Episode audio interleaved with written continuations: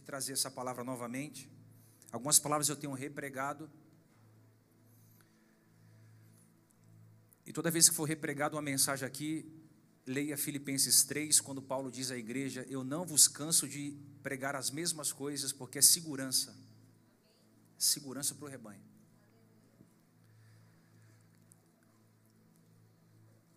Hoje eu quero pregar sobre o tema sendo fiel ao propósito. 1 Reis 19, versículo 19.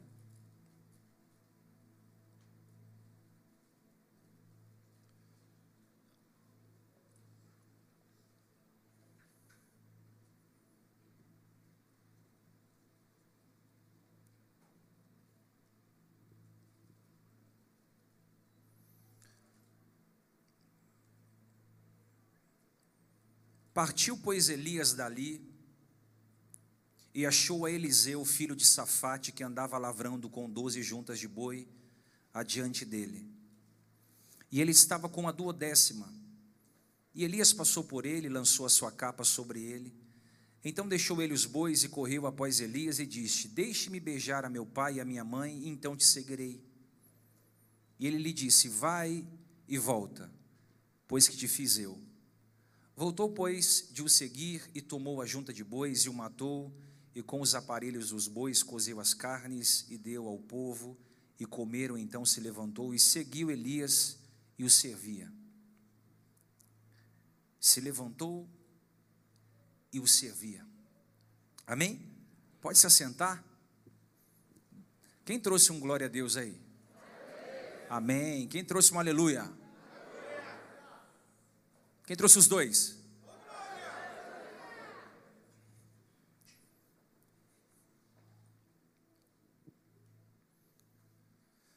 Se existe algo que sempre chamou a minha atenção na vida de Elias, de Eliseu, dos profetas, foi a convicção do seu chamado.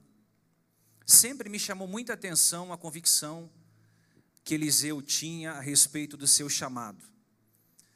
E me fez lembrar quando Paulo escreve uma carta à igreja da Galácia dizendo que o seu chamado, a sua vocação, veio exclusivamente de Deus e não de homens. Se eu pudesse descrever em poucas palavras o que é chamado, eu diria que chamado é a missão de Deus na vida do homem. É aquilo que Deus chamou você para fazer, é aquilo que arde o seu coração é a chama que está acesa, que pulsa no seu peito, que faz você acordar pela manhã, que te dá direção, que motiva o seu dia a dia, é o seu chamado. Por exemplo, na minha vida, o chamado foi como um colete salva-vidas. Por que um colete salva-vidas? Porque eu tive muitos naufrágios no meio do caminho. Mas como eu tinha um chamado, eu me ancorei nesse chamado e eu não naufraguei, eu não deixei me afogar pelo mar da aflição. Então, chamado é aquilo que você se segura nos dias da adversidade. Chamado é aquilo que você se apoia quando as coisas começam a estar difíceis. Chamado é aquilo que faz você acordar pela manhã e fazer todos os dias a mesma coisa, com excelência. Isso é o chamado. E eu quero começar essa mensagem fazendo uma pergunta a você: você tem exercido o seu chamado? Você tem vivido aquilo que Deus designou para você viver? Você tem levado o seu chamado a sério, a sua vocação a sério? Você tem aperfeiçoado o seu chamado? Desenvolvido o seu chamado? E eu digo isso com muita certeza porque eu conheço pessoas que estão frustradas com Deus, frustradas com a igreja, frustrada com as pessoas, frustrada com o pastor, frustrada consigo mesmo, porque não estão conseguindo desenvolver o seu chamado, não estão fazendo aquilo que nasceram para fazer. Você só vai ser feliz quando você desenvolver aquilo que você nasceu para desenvolver. Vou melhorar isso. Você nunca será feliz trabalhando fora do centro da vontade de Deus. Grave essa palavra, você nunca será feliz trabalhando fora do centro da vontade de Deus. E eu creio que hoje Deus vai restaurar o seu chamado. Você está comigo, Hugo? Está comigo? Eu creio que Deus vai restaurar o seu chamado Deus vai restaurar o chamado. Deus tem restauração de chamados aqui. Essa palavra é profética, você tem que pegar ela no seu espírito. Deus vai restaurar chamados aqui. Essa noite o Senhor está restaurando a sua vocação, o seu ministério. Porque Deus quer fazer uma obra poderosa através das suas mãos. Eu vou falar de novo, porque eu sinto no Espírito dizer isso. Eu creio que hoje Deus vai restaurar o seu chamado. Deus vai confirmar o seu chamado. Para que você viva o que você ainda não viveu nesses últimos dias. E para que você cumpra a missão de Deus aqui na terra. E esse texto é incrível porque, se nós formos analisar biblicamente, Eliseu tem muito a nos ensinar. Diz o texto no versículo 19 que Elias achou Eliseu.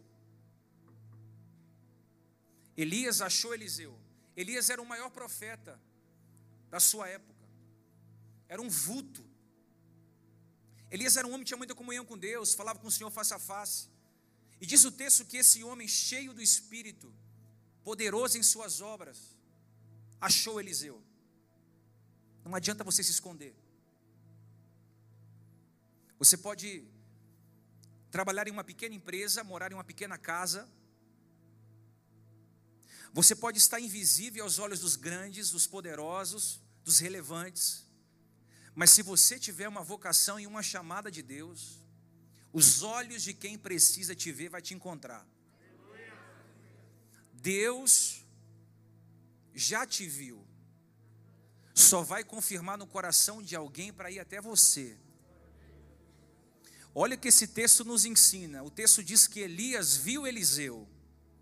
E Eliseu estava onde? Ele estava na fazenda do seu pai, trabalhando, arando atrás da duodécima junta de boi. Eliseu era filho do seu Safate, então havia uma fazenda, e Eliseu estava na duodécima junta, ou seja, havia a primeira junta de bois, ele estava na duodécima junta, arando a terra, trabalhando a terra. Era uma, era uma terra de plantio, de cultivo. Ele estava naquele ambiente, trabalhando, fazendo aquilo que ele foi chamado para fazer. E Elias o viu. E quando Elias o viu, Elias tira sua capa e lança sua capa sobre Eliseu. Mas o que mais me impressiona é que ele estava arando a terra. Ele estava trabalhando. Ele estava produzindo. O que Deus me ensina? Que Deus não chama desocupados. Deus não chama ociosos. Deus não chama quem senta, cruza o braço e espera as coisas acontecer. O texto diz que Elias o viu, mas viu no exercício do seu trabalho, viu no exercício da sua função, viu no exercício do, da sua tarefa diária. E o que ele fazia? Ele fazia aquilo que ele fazia todos os dias, porque Deus vai te abençoar na sua rotina. A benção de Deus vem embrulhada na sua rotina. Aquele dia que você acorda pela manhã e parece que nada vai acontecer, e parece que tudo está igual, Aleluias. E parece que o final do dia vai terminar como começou o dia, e no meio do dia o Senhor vem com uma, uma, vitória, ele vem com uma resposta, ele vem com uma direção, é na sua rotina. E a rotina de Elias era a mesma coisa.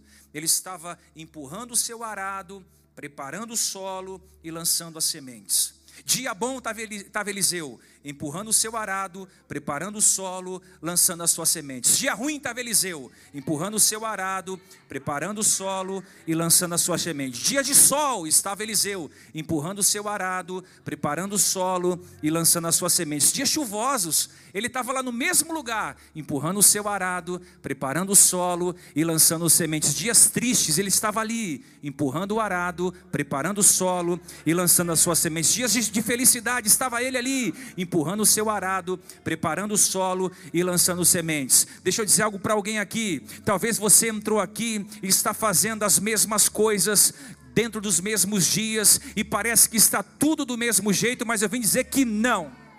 Deus já te viu, já liberou a vitória para você e está chegando coisa grande na sua vida. Ele estava empurrando o arado, preparando o solo e lançando sementes. E talvez Deus te trouxe aqui com essa palavra que vai nortear a sua vida. Talvez você está aqui empurrando o seu arado, as suas mãos estão cansadas, as suas mãos estão feridas, mas você disse: Eu não solto o meu arado. Eu não solto, eu não abro mão daquilo que Deus mandou fazer, eu não abro mão da minha missão, eu não abro mão da minha casa, eu não abro mão dos meus filhos, eu não abro mão do meu, do meu negócio, eu não abro mão daquilo que Deus confiou nas minhas mãos. Mas você está machucado, sol, de chuva, de frio, de vento, mas você está ali empurrando o arado. A promoção vai vir no exercício do seu trabalho. Procura três ou quatro e diz: Deus vai te levantar no exercício do seu trabalho. Vai. Deus não chama ociosos. Deus não chama preguiçosos. Ei, ei, ei, ei, ei, ei, Deus não chama quem está parado esperando as coisas acontecerem. Tem base bíblica? Tenho. Diz a Bíblia que Jesus chamou os apóstolos no exercício do trabalho. Pedro estava pescando, Mateus estava na mesa da coletadoria, Davi estava cuidando de ovelhas, Gideão malhando trigo no lagar, Moisés apacentando as ovelhas do seu sogro Jetro. Todos estavam trabalhando, todos estavam produzindo, todos estavam fazendo alguma coisa e fazendo alguma coisa estavam produzindo algo a mais para as pessoas, para Deus. Porque Deus nunca vai chamar um desocupado. Deus não me vê, ele não vai ver mesmo. Deus não me enxerga. Se você não tiver no exercício da sua função, você não é visto.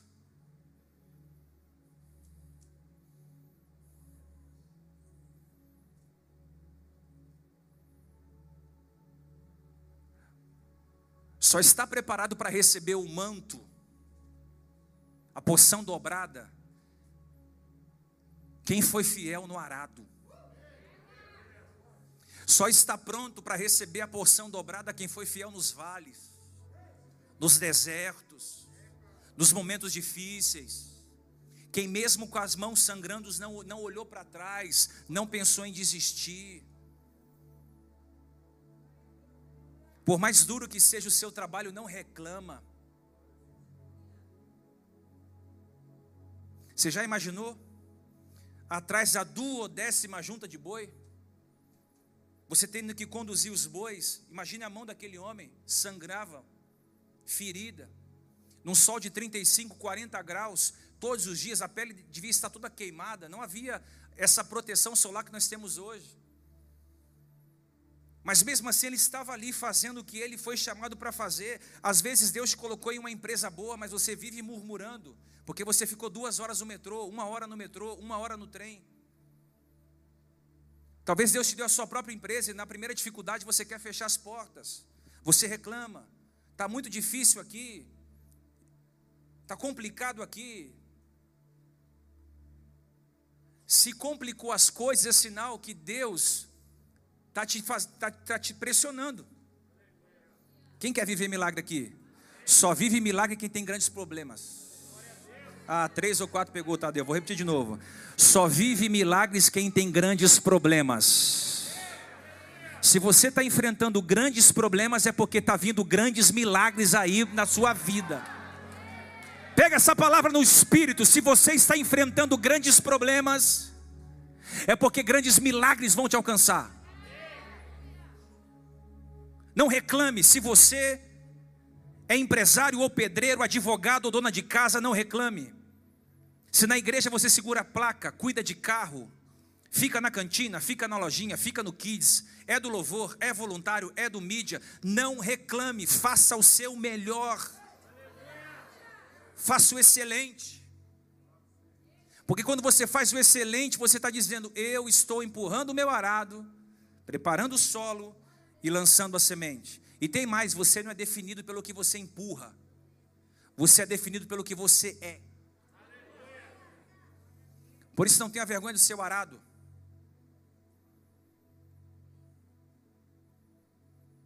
Não tenha, não tenha vergonha de onde você está desenvolvendo a sua vida. Não se envergonhe se você não está ganhando o que você merecia ganhar na empresa. Se você estudou muito, mas ainda não conseguiu alcançar um lugar que condiz com o que você estudou. Não se envergonhe se você não está vivendo a condição de vida que você queria viver, morando na casa que você queria morar, andando no carro que você queria andar, vivendo espiritualmente a unção que você queria ter. Não se envergonhe, busque mais, se aperfeiçoe mais, porque grandes coisas estão por vir na sua vida. Eu trabalhei cinco anos em uma loja de materiais elétricos, eu sempre conto esse testemunho aqui. E eu tinha certeza absoluta, toda vez que eu acordava pela manhã, que aquele lugar não era para mim. Eu sabia que eu não, não fui chamado para estar naquele lugar, mas eu precisava estar naquele lugar. Eu nunca entendi. O salário era muito bom, o ambiente era confortável, não era tão longe da minha casa, era uma, uma porta muito boa que se abriu, mas eu sabia que aquele lugar não era meu. Mas eu sabia que Deus tinha uma obra comigo ali. A loja inteira era de ímpios. E quando eu entrei na loja, eu fui ganhando um para Jesus, dois para Jesus, três para Jesus. Irmão, eu fui ganhando todo o balcão de atendimento. Eu ganhei todo o balcão de atendimento para Jesus. Chegou um período daquela loja ali que eu abria jejum, a, o balcão inteiro abria. Uau, nós vamos jejuar amanhã, todo mundo de pão e água, até às seis. A loja inteira comigo, o departamento consagrava ao Senhor. E aí eu fui entendendo a vocação. No exercício da minha vocação, fui chamado. Deus não me chamou eu procurando o um ministério para apacentar. Deus não me chamou para trabalhar aqui porque eu não tinha outra coisa para fazer. Ao contrário, eu tenho muitas outras coisas para fazer. Deus me chamou no exercício da minha função. Isso aqui não é cabide de emprego. Eu não abri igreja porque eu não tinha o que fazer. Ao contrário, eu tinha muita coisa para fazer. Mas no exercício da função o Senhor me chamou. E no exercício da sua função você vai ser chamado. É você naquele carro ali dirigindo, é você naquele escritório, é você naquele consultório, é você naquele lugar, naquele ambiente de trabalho que você tem, e, Deus te vê lá. Os olhos humanos podem não te ver, mas os olhos de Deus nunca vai passar desapercebido por você. Arar a terra e cuidar de bois nunca foi fácil, mas mesmo vendo um trabalho difícil, Eliseu estava ali. Eliseu estava ali. Eliseu estava ali trabalhando, fazendo alguma coisa. Diz para o seu irmão: você precisa fazer alguma coisa. Pergunta por quê? Porque a agenda de um homem bem-sucedido é cheia.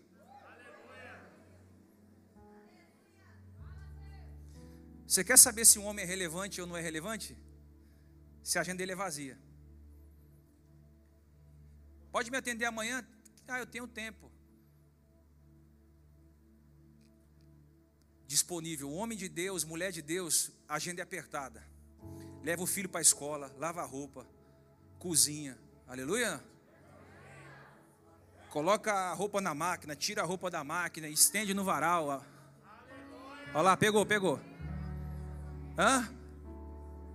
E coloca o feijão no fogo e volta aqui, ali, dá banho na criança. E o marido vai para um lado e vai para o outro e volta. Quando volta, almoça rapidinho, sai para outro lugar, volta rapidinho. Quando chega à noite, vai para a faculdade, vai para o curso, vai na academia. A agenda é cheia. Gente que está acordando meio-dia, colocando o pé para cima. Ah, pastor, precisa de um milagre. Você precisa de um cacete, irmão. Diz para o irmão aí, Deus vai te pegar.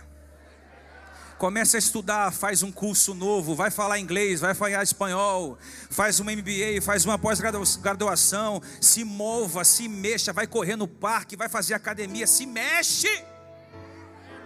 Pelo amor de Deus, Deus vai chamar você no exercício da sua vocação.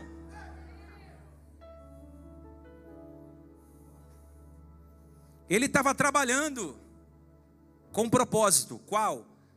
Servir sua casa e o seu pai Safate. Aqui eu vou apertar. Ele tinha um compromisso com o seu pai. Ele tinha um compromisso com a comunidade dele. Ele tinha um compromisso com a fazenda pela qual ele comia. Ele tinha um, compromisso com os irmãos. Quer entender mais? Ele tinha uma responsabilidade com aquele ambiente. Por que, que ele estava ali trabalhando na duodécima? Porque ele tinha uma responsabilidade com o seu pai com aquele ambiente. Cada dia que passa está mais difícil encontrar filhos espirituais que têm compromisso com o ambiente. Que têm compromisso com a comunidade. Que têm compromisso com o seu pastor. Porque ninguém está aqui forçado. Se você está, você tem que aceitar o seu pastor.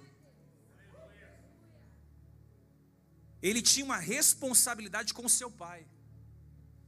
Ele tinha uma responsabilidade com a sua comunidade. E por que, que ele tinha uma responsabilidade? Porque ele sabia que o pai dele precisava do exercício do que ele fazia. Hoje a nossa geração perdeu essa responsabilidade em detrimento a ser visto, ao invés de ser visto. Tem gente que acha que a igreja é um restaurante à la carte. E é uma delícia restaurante à la carte. Você senta, ar-condicionado, violino, saxofone. Você pega o cardápio, você diz, eu quero comer isso aqui. Vem um garçom muito bem educado e serve. Igreja não é assim não. Igreja é bandejão mesmo. Sabe aquela fila, irmão? Que você tem que pegar aquela fila. Quem já comeu aqui no Bom Prato? Alguém já comeu no Bom Prato? Sem vergonha, irmão. Já comi lá já. Já? Cadê o Deus? Tá por aí? A gente comendo Bom Prato aqui, ó. Lá na Global, trabalhava na Global, não tinha muito dinheiro não comendo Bom Prato, irmão. Um real. Quentinho. Uh.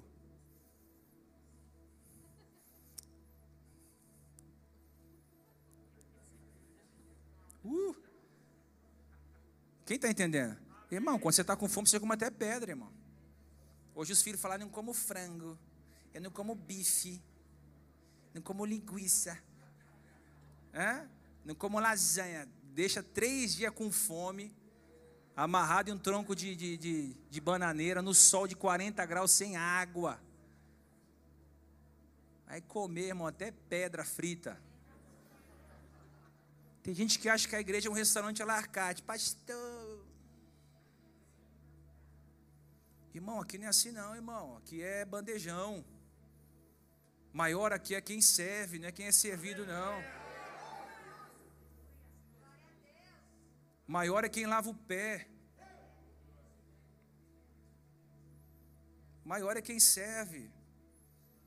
Então, não espere as coisas fáceis acontecerem.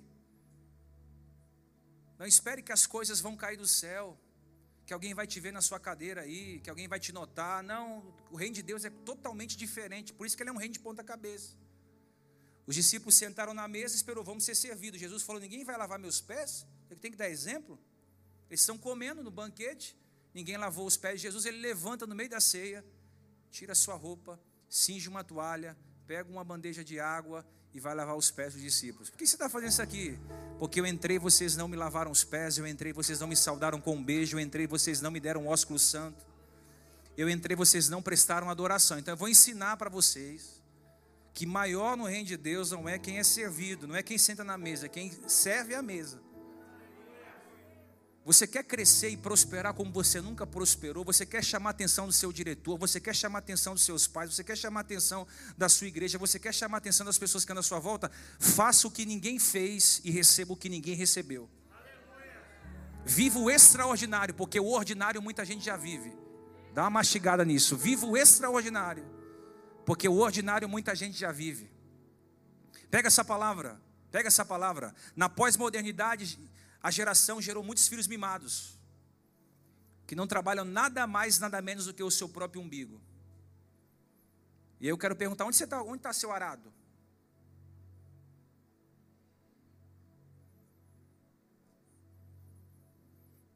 Aonde está teu arado?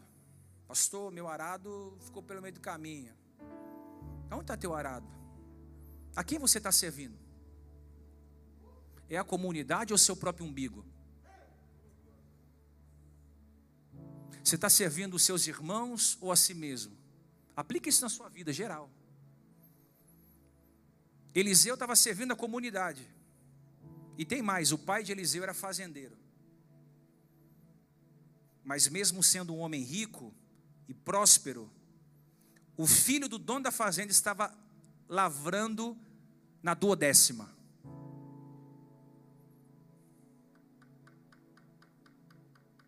Que, que o Senhor Safate me ensina? Não é porque é filho que tem que receber tudo de mão beijada. Se você não quer perder seus filhos, não entregue tudo de mão beijada a eles. Se você não quiser perder seus amigos, se você não quiser perder seus relacionamentos, nunca entregue tudo de mão beijada. Dificulta um pouco as coisas. Ao invés de dar o peixe, dá a vara. Fala, ó, eu vou te ajudar, vou te dar a varinha e vou te indicar o lago. Lá está cheio de peixe. O que, que a gente faz? Temos que ajudar fulano. Aí a gente tira o peixe, abre o peixe, tira a escama do peixe, tempera o peixe, põe aquele negocinho lá, gostosinho lá, aquele molinho, shoyu, aí você dá para a pessoa, a pessoa fala, hum, eu não gosto de peixe assim não. É ou não é? Quanta gente você não foi ajudar, a pessoa fala, não, mas eu não precisava disso, era outra coisa que eu precisava. Hã? Quanta gente você não ajudou e você saiu como errado? Porque você tem que fazer, sabe o que? Você tem que dificultar um pouco as coisas. Quem está entendendo?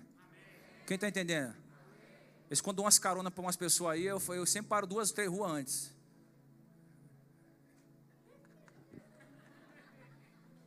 Oh, vamos deixar ali não, vou deixar aqui mesmo, você andar três quarteirão. Está achando que tudo é fácil, é moleza. Hã? Quem está entendendo? Vocês estão conseguindo compreender? Para de dar as coisas de mão beijada para as pessoas e começa a ensinar as pessoas. Sabe qual é o seu problema? É que você quer ajudar demais e você não está fazendo o processo, respeitando o processo da ajuda.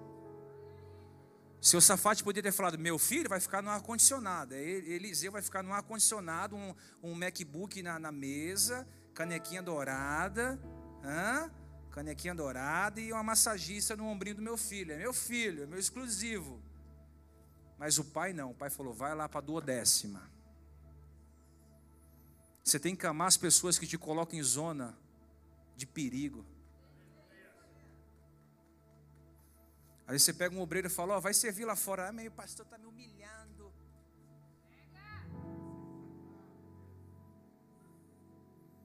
Ele tem alguma coisa contra mim. Não, ele só está te colocando a duodécima para que Deus te veja. Quando o seu líder disser para você, ó, senta um pouquinho aqui, ou faça isso aqui, ó, vou mudar você para lá, vou mudar você para cá, é porque ele está fazendo, sabe o que? Ele está colocando você atrás da duodécima para que alguém maior que ele te veja. Ai, ai, ai, ai, ai, ai, ai, ai, ai. Alguém aqui vai ser mudado de cargo.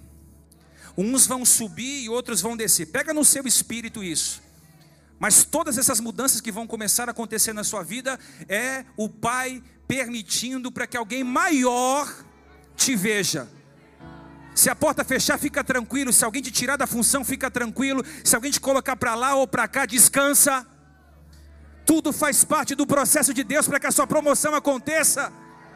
Pega essa palavra, você está chateado, você está triste, você está deprimido, você está ansioso, você está preocupado, porque você está, você queria estar aqui, mas te colocaram aqui. Tem propósito. Uau, tem propósito. Quem anda ao seu lado vai precisar entender o valor das coisas. Posso dar uma palavra aqui? Quem andar ao seu lado vai precisar entender o valor das coisas. Você não pode andar com qualquer pessoa. Quem andar comigo quer, então você vai precisar entender o valor das coisas. Eu gosto do que é certo.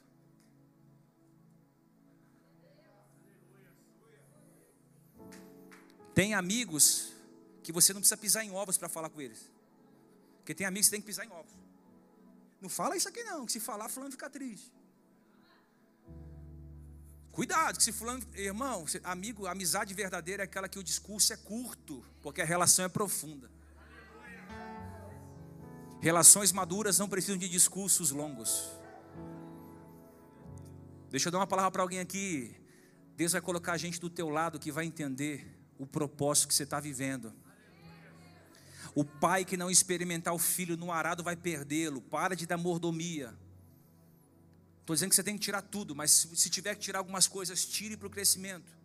O pastor que não experimentar o discípulo no arado vai perdê-lo. O pastor pede, filho, você consegue vir nesse domingo de manhã de noite? O líder pede, você consegue vir de manhã de noite? Ai, pastor, estou com uma dor aqui, ó.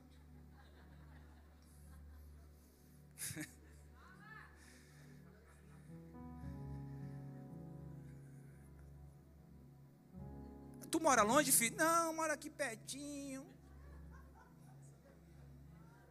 Mas existe um espírito de cansaço em mim.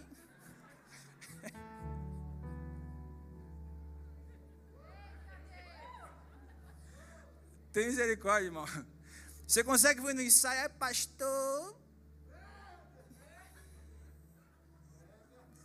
Existe um espírito de morte em mim. Você pode ficar na salinha das crianças hoje, ai pastor, não dá não, criança. Você pode doar um dia por mês para limpar a igreja, dá não, dá não.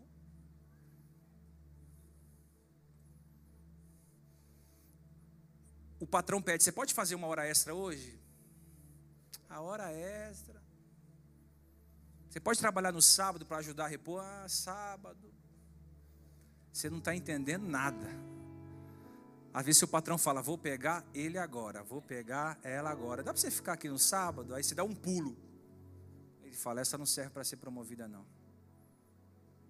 Aí você pega outro que o patrão pede, você pode ficar no sábado? Ele fala, só sábado, você que era domingo, eu fico sábado domingo. O patrão fala, opa, encontrei, encontrei, encontrei. Uma vez a gente fez um teste lá na igrejinha pequena.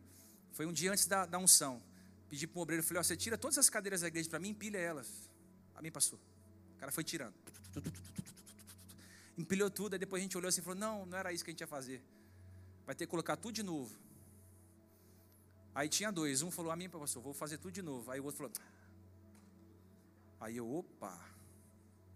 Se para tirar a cadeira e empilhar a cadeira fez cara feia, imagina quando for algo sério. No outro dia, um foi ungido e o outro não. A duodécima tem um preço. Ficar escondido tem um preço. Ficar longe dos olhos de quem pode te ajudar tem um preço. Mas olha, se você respeitar o processo da duodécima, o Espírito Santo te vê aonde ninguém te vê. Não é o que você gosta de fazer, mas a missão que lhe foi concedida a fazer. Ah, eu não gosto de fazer isso, mas Deus mandou você fazer isso, faça. Minha avó, quando era criança, obrigava a comer cebola. Tem alguma mãe que faz isso em casa? Vai comer, que ela falava que é bom para os olhos. Falei, então vou comer que meu olho vai ficar verde. Direto eu olhava no espelho, mas nunca saiu do castanho escuro. Hoje eu amo cebola. Quem gosta de cebola aqui? Irmão, é, é um mistério, é mistério, é mistério, é mistério. Às vezes você é obrigado a fazer uma coisa que você não gosta, mas depois você aprende a gostar. Você aprende a gostar. Missão dada é missão cumprida. Te colocaram para lavar banheiro, seja o maior lavador de vaso sanitário do Brasil. Te colocaram para ser um voluntário, segura essa placa com vontade, né? Ai, pastor segura com força, dá um sorriso por trás dessa máscara que alguém possa ver seus dentes. Aleluia. Seja o melhor representante comercial, o melhor vendedor, o, maior, o melhor enfermeira, a melhor enfermeira, o melhor advogado, o melhor professor, a melhor manicure, a melhor é, desenhista de sobrancelha. Seja o melhor no que você faz. Seja o melhor que você faz. Seja o melhor. Missão dada é missão cumprida. Mandou você ficar lá fora, fica lá fora. No som, fica no som.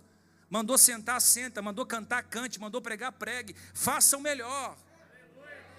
Por que, que eu estou dizendo isso? Porque muitos abandonaram o arado no primeiro descontentamento. Imagina Eliseu passando, passou pela primeira, segunda, terceira, quarta, até a última. Irmão, imagina ele lá na última junta de boi. E aí, oreinha? Vai para onde? Vou lá para o fundo. Ei, Que às vezes a vida é assim, irmão. Muita gente chega primeiro que a gente. A gente fica lá no final da fila. E aí, eu, e eu, e eu, e eu, e eu, e eu. Mas é interessante que às vezes a gente fica por último. Mas no mundo espiritual a gente é o primeiro. Você vai ter essa experiência com Deus.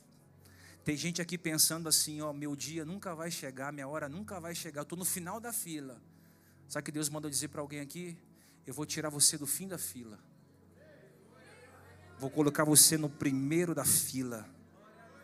E vou te honrar os olhos de todos aqueles que não pensaram que você seria alguém na vida. A sua promoção vai ser aonde você está. Pastor, mas não vão me ver aqui, vão te ver aonde você está. Alguém vai te enxergar lá no escritório, lá na sua casa apertada, alguém vai mandar socorro, alguém vai te ver. Fica tranquilo, Deus é especialista em ver o que você não vê. Os olhos do Senhor estão sobre toda a terra. Hein? Os olhos do Senhor estão sobre toda a terra. E ele não dorme, ou seja, 24 horas acordado, olhando como um sentinela, procurando pela qual ele possa abençoar. Diz para o seu irmão: sua promoção virá onde você está. Pastor, eu vou sair de lá. A promoção vai vir aonde você está. Eu vou, eu vou deixar o meu arado. Se você deixar o seu arado, Elias não vai te ver. Se Elias não te ver, não tem capa nas suas costas. Se não tem capa, não tem poção dobrada. Se não tem poção dobrada, não tem unção. Se não tem unção, não tem conexões que Deus vai abrir na sua vida. Você tem que entender que às vezes você está fazendo o que você não quer fazer para receber o que ninguém recebeu. Quem compreende isso aqui, diga amém. Segunda coisa, Eliseu estava trabalhando enquanto Elias lançou a sua capa sobre ele. Ele estava lá empurrando o arado dele. De repente ele vê um, um, um, um vento.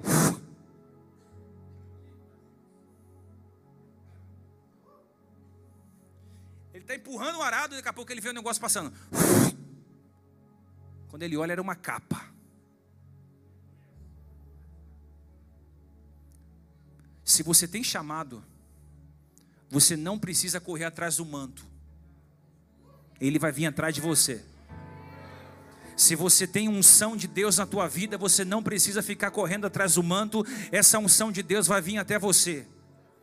Quem tem chamado não corre atrás da unção, é a unção que o persegue, é a unção que atinge. Quem tem unção, irmão, a unção faz todo o diferencial. Ela abre porta, ela muda o ambiente. A unção não é o Espírito Santo, a unção é um produto do Espírito Santo concedido aos homens. Uns têm muita unção, outros têm pouca unção, outros não têm unção alguma. A unção ela aumenta ou a unção ela diminui. Eu preguei isso na quinta-feira. E eu disse que só existe duas formas de você adquirir unção. Primeiro é pelo esmagar. Quer ter muita unção? Ah, não, não, vou perguntar para os pastores aqui. Quer ter muita unção? Então se prepare para ser muito esmagado. Porque o diabo, ele te exalta, depois te esmaga. Deus faz o inverso. Primeiro ele te esmaga, ele te arrebenta, depois ele te promove. A massa, quando ele é amassada, se torna pão. As rosas, quando são espremidas, se torna perfume. A azeitona, quando é esmagada, se transforma em azeite. E eu e você, quando somos esmagados, exalamos o bom perfume, que é a unção. Aí você vem para a igreja, ai, eu não gosto de ouvir nada. Ai, isso aqui, ninguém toca em mim. Eu sou ungido de Jeová. Ai, ninguém toca em mim. Eu sou. Aí Deus fala, ah, é? Ah, é? Então vou colocar alguém no seu encalço. Vou, vou colocar teu patrão no teu encalço. Vou colocar a irmã mais, mais endemoniada que existe no teu encalço. É? Vou colocar aquela pessoa mais atribulada para falar no teu pé do ouvido. Ai, Deus, eu tô, eu tô te esmagando, rapaz. Fica quieto aí. Você perde um dinheiro aqui, perde um dinheiro ali, a porta se fecha aqui, você fica desesperado, esse fator te esmagando. E a outra forma de você receber unção é no secreto. Só que a nossa geração gosta da exibição, não gosta de secreto. Por isso que poucos têm unção. Por isso que uns são e outros não. Sabe por quê? Porque para você receber um céu no secreto. Eu vou te dar uma senha aqui, se você pode falar isso aqui não. Melhor lugar para orar é dentro do quarto, sem ventilador, nesse calor.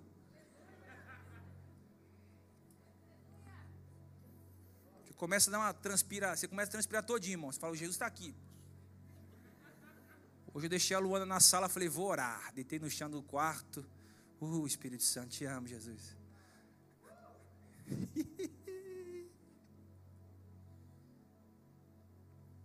Secreto. Secreto. Secreto. A Bíblia diz que Elias achou Eliseu. Deus vai te achar. Sabe o que significa o manto? Um tempo novo. Ele estava ali no exercício da função dele. Você está ali naquele escritório, naquela sala comercial, você está ali naquela casa apertada, você está ali fazendo o que você tem que fazer. Aí você recebe um manto, uma nova autoridade, um novo óleo. Tinha sete mil que não havia se dobrado para Baal, mas quem recebeu o manto foi Eliseu.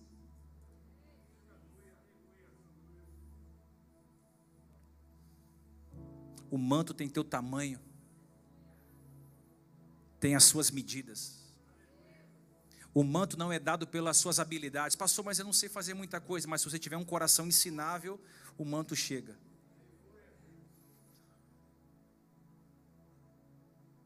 Diz o texto que quando ele recebe o manto, ele fala assim: Elias, eu vou lá beijar meu pai e a minha mãe. Eu vou agradecer meu pai e a minha mãe. E aí eu te sigo.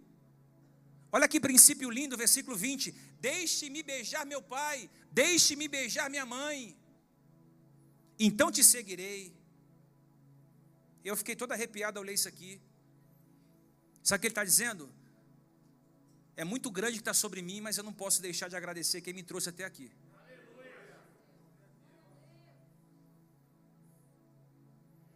Agora você é o substituto do maior profeta veterotestamentário.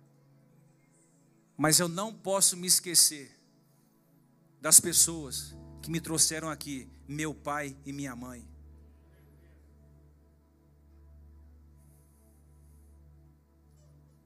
Ele foi beijar o pai e a mãe. Quanto tempo você não fala com seus pais? Ah, que você ficou muito inteligente agora, você, agora você é pós-graduado, você tem MBA, você é cabeção, você é inteligente então. Quanto tempo você não pede um conselho para seu pai, para sua mãe? Agora você sabe teologia, você estudou duas matérias, você é mestre em teologia. Qual foi a última vez que você pediu um conselho para o seu pastor? Você pediu conselho para alguém que já chegou onde você chegou. Eu disse hoje pela manhã: pai e mãe sempre vai saber mais que a gente. Por quê? Porque antes de a gente ser, tipo Abraão, né? Antes que houvesse dia, Jesus disse, né? Eu sou, né? Quem está entendendo? Amém. Papai, mamãe, professor, pedagogo, mestre, o seu pastor, alguém que foi em um lugar que você gostaria de ir, sempre tem experiência para te passar, para transmitir para você. Sabe o que Eliseu me ensina? eu preciso ser agradecido, eu preciso ser grato. Porque a ingratidão não faz parte do coração de profeta. Filhos imaturos não gostam de ouvir não. Filhos imaturos não gostam de ser contrariados. Filhos imaturos não gostam de dividir as coisas. Quem tem dois filhos aqui? Vai. Na minha casa é assim: você dá um negócio para um, um chora. Se dá o celular para ela, ele fica de bico. Se dá para ele, ela chora. Ela quer tomar da mão. Crente mimado não suporta dividir nada. Vou falar tudo aqui. Você quer saber quem é crente mimado, crente mamadeira? É quando ele tem que dividir as coisas com os outros. Ele não consegue, porque ele acha que é dele.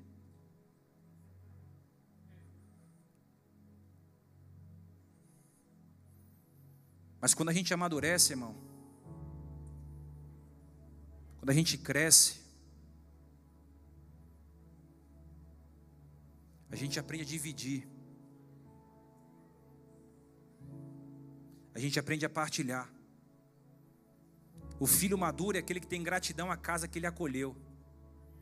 Ele está ajudando a construir, ele está ajudando a edificar ele está ajudando a plantar, ele está ajudando a limpar, a organizar. Ele é um músico, ele é um voluntário, ele convida alguém, ele é um evangelista, ele ama a igreja, ele divulga bem, ele fala bem, ele está alguém, ele está sempre ali arando a terra, plantando, ele está sempre fazendo alguma coisa, porque ele ama estar ali, ele é agradecido.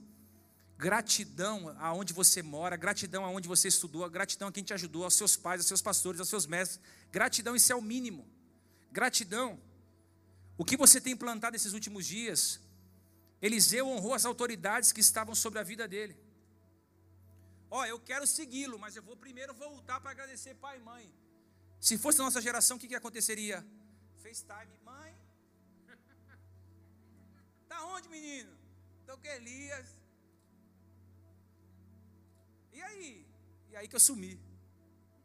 Hoje você pega um crente está aqui, não está outro dia. Cara não tem nem coragem de agradecer, pô. Isso se aplica em qualquer lugar. Tem funcionário que começa a trabalhar, depois some, não volta mais. é ou não é? A mesma porta que você entrou tem a honra para sair. E tem mais. Às vezes a porta que você saiu todo cheio de soberba pode ser a mesma porta que você tem que passar cheio de problemas na volta. Às vezes a gente sai cheio de vaidade, mas volta humilhado. Uma coisa Deus me ensinou. A gente nunca sabe quem vai ser quem amanhã. E às vezes a gente fala, ah, não precisa dessa pessoa não. Eu não. Depende disso aqui não. Isso aqui para mim é pouca coisa. Eu estou em outro nível. Aí Deus fala, é. Eu vou pegar esse aqui que você não depende mais, que você disse que não. Eu vou colocar para ser o, o porteiro da porta que você tem que passar. Ele vai estar com a chave. Aí você tem que passar por ali. E aí, como é que a gente passa por aquela porta? Sabe o que Eliseu me ensina? Se você tiver que voltar para agradecer, volte. Porque você só tem a ganhar com isso. Você precisa se submeter à autoridade constituída por Deus. Eu sou o seu pastor. E se você escolheu congregar nesse aprisco, você precisa estar debaixo dessa autoridade. Você está sob a autoridade do seu patrão. Você escolheu trabalhar lá, então ele é autoridade sobre aquele lugar. Se você mora com seus pais, seus pais é autoridade sobre a sua vida. Se você casou, seu marido é autoridade sobre você. E ele precisa te amar como Cristo amou a igreja, se responsabilizar por você. É uma hierarquia. Se você mora no Brasil, tem leis. Você não pode furar um bloqueio policial, senão você é preso. Você tem que parar se você for sinalizado. Existem leis e a gente vai quebrando as leis, a gente vai achando que a gente precisa mais de ninguém. Eliseu está me ensinando, sabe o que?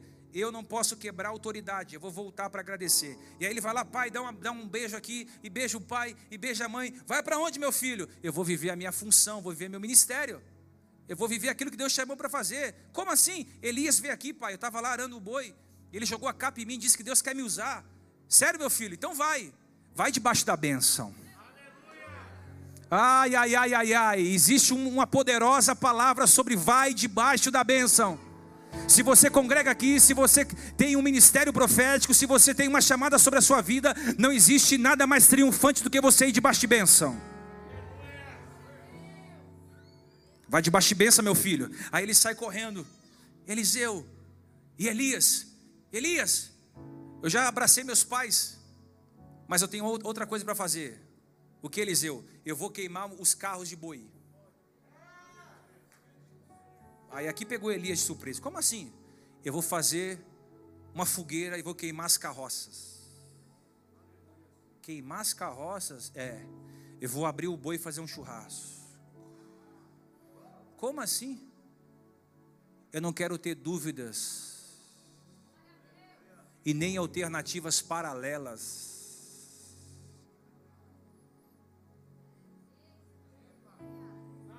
Se eu queimo as carroças, eu não tenho plano B, só tenho plano A.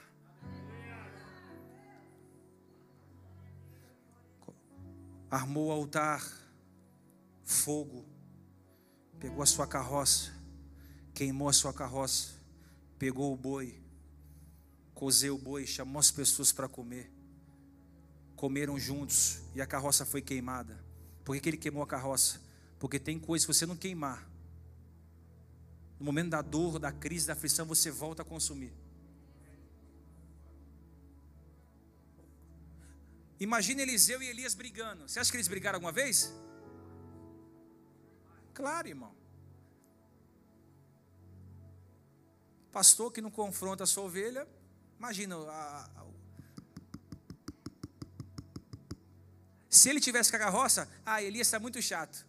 Hoje ele me deu uma bronca, vou voltar a empurrar meu arado e preparar o solo e lançar semente. Mas toda vez que ele olhava para trás e pensava em vou voltar, ele via que a carroça foi queimada. Aleluia. Sabe qual é o nosso problema? A gente tem várias carroças alternativas. Se não der certo aqui, eu vou para aqui. Uh! Se não der certo aqui, eu corro para cá. Se aqui não vingar, eu estou aqui. Eba! Uh! Quero ver você queimar todas as carroças. Mas aí Deus agora apertou. Porque eu não tenho como correr para lá, nem para cá, nem para frente, nem para trás. Eu tenho que viver aquilo que o Senhor tem para mim. Elias voltou, apanhou as parelhas de boi, matou, queimou os equipamentos, fez uma grande festa e depois ele serviu. Depois ele seguiu Elias. E tem mais, a Bíblia diz: ele foi como auxiliar.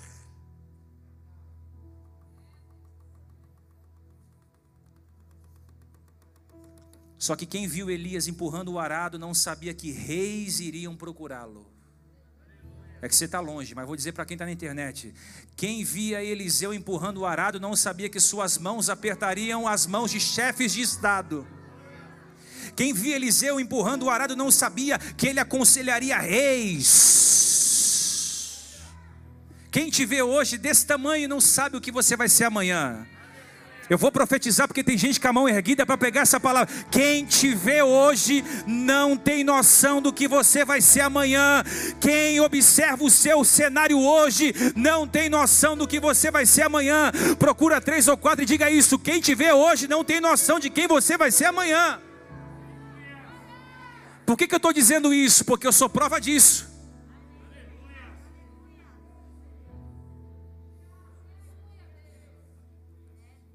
Esse aí não vai chegar a lugar nenhum, não.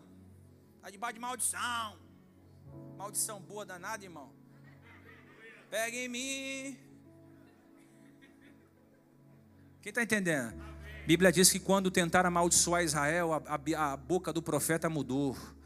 E onde havia maldição foi bênção. Não tem como amaldiçoar quem já foi abençoado por Deus.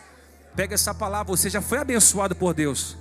Não tem praga, não tem encantamento, não tem macumba, não tem nada que possa parar você, porque a bênção de Deus já está sobre a sua vida.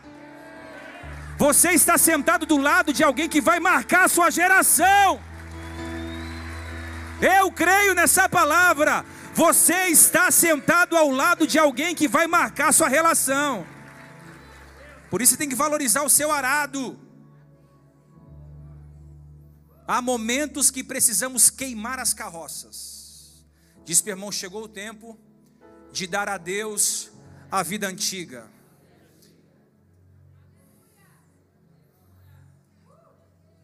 Queimar as carroças significa não tenho nada para se apegar além de Cristo não tenho mais nada que me faça voltar. A... Não existe, irmão, nada nessa vida que faz eu largar o altar.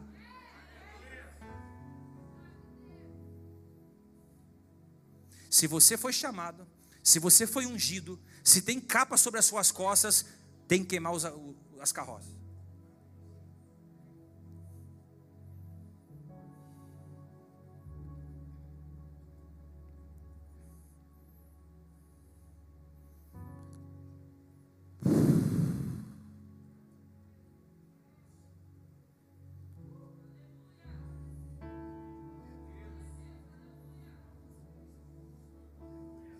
E aí Eliseu está preparado? Agora eu estou.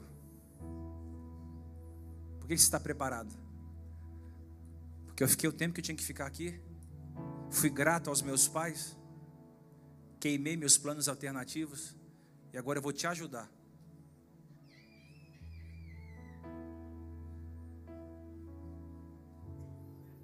Só que quando Elias está sendo tomado ao céu no redemoinho, Eliseu pede: Eu quero porção dobrada. Eu te servi durante tantos anos. Lavei tuas mãos, fui teu servo, fui obediente, fui leal. Queimei minhas carroças, deixei meus pais para trás.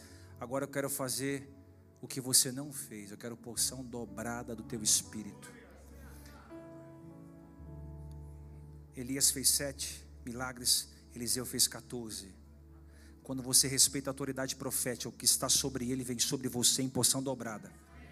Pega essa palavra. Quando você está debaixo da unção profética, o que está sobre quem você respeita vem sobre a sua vida com porção dobrada.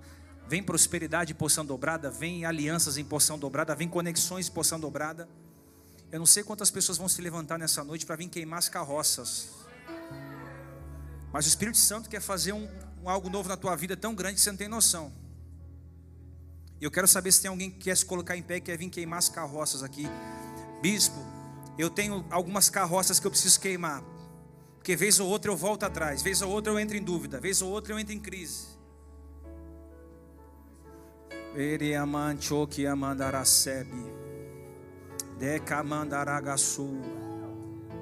Oriandaragasi. Takamandaragasu. Ticamandarasébia. Se você não queimar as carroças, se você não queimar os bois, quando as coisas começarem a ficar difíceis, você acaba retrocedendo, voltando. Aí uns voltam para a droga, outros voltam para a abstinência, para o consumo, outros voltam para a prostituição, outros voltam a se relacionar com gente que nunca deveria se relacionar.